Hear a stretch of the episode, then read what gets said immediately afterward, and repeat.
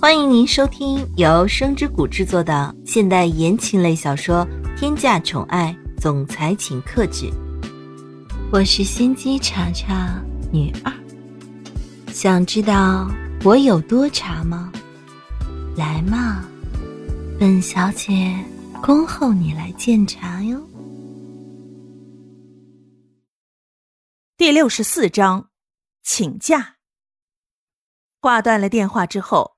苏千玉伸出手揉了揉自己已经十分酸涩的脖子，脑袋里面想的是：今天乔子山找自己到底是因为什么事情？到底有什么重要的事情可以在一个早上不停的拨打这么多的电话？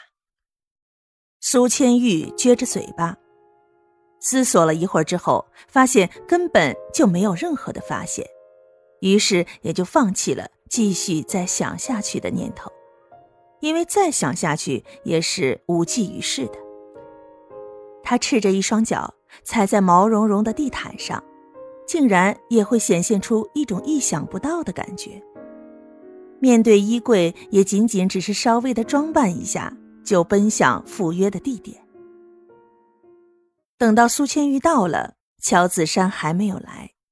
这个地方距离公司有很远的距离，乔子山现在根本就不怕自己下午上班会迟到，因为知道这件事解决之后，自己以后的工作也会十分的顺利。毕竟苏千玉现在的每一个情绪，可是完完全全牵动着蒋泽旭的。蒋泽旭要是开心了，肯定是跟苏千玉有关的，但是如果有一天情绪不对，那也百分之百是和苏千玉吵架了。所以到了中午快要吃饭的时候，乔子山义正言辞的来到了蒋泽旭的办公室里，想都没有想，直接把请假条往他桌子上一扔。蒋泽旭现在是在认认真真的处理着工作，根本就没有想到自己的助理也会有请假的这一天。乔子山跟着蒋泽旭工作了这么长的时间。请假还是头一次，所以蒋泽旭感觉到桌子上突然多了一张请假条的时候，忍不住抬起头来看着自己的助理。他微微的皱着眉，抿着嘴，想要说话，却不知从何说起。大概过了几秒之后，蒋泽旭才在脑袋里组织好了语言，缓缓的开口道：“你下午又准备请假去哪儿？”你跟着我工作这么长时间了，也是头一次开始请假。说吧，为什么？蒋泽旭可是绝不会相信自己的助理居然会这样平白无故的请假。工作了这么久，请假还是头一次，肯定还是要多多关注一下的。乔子山早在来办公室的时候，早就在脑子里边想好了如何回答这些问题。所以，就算是现在被询问了，也对答如流。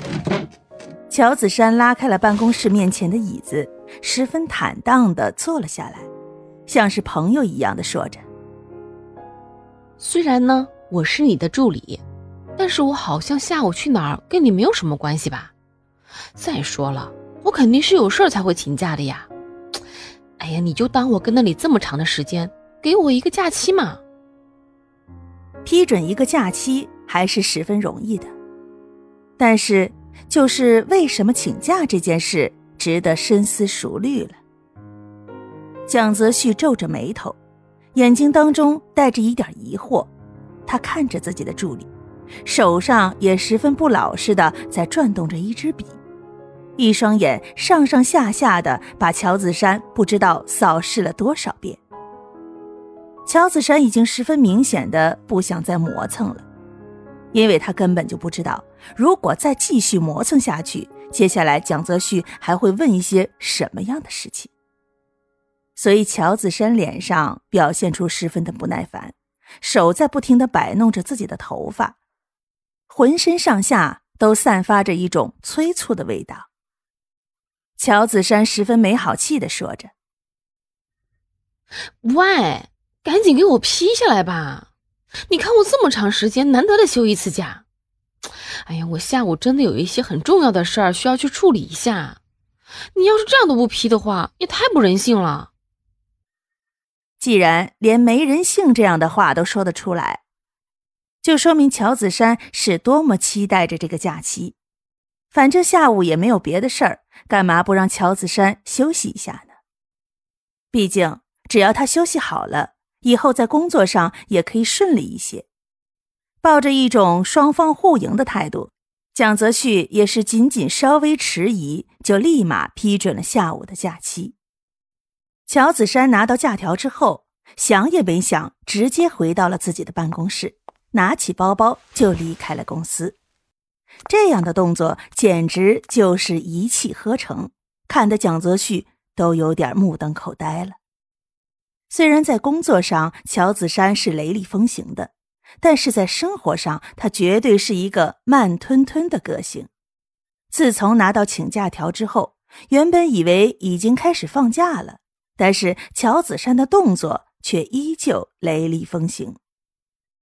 乔子山离开之后，办公室里。就只剩下蒋泽旭一个人，被乔子山这样一打扰，就算是有再好的情绪去工作，也是被迫终止了。蒋泽旭现在就是处在这样的状态之中。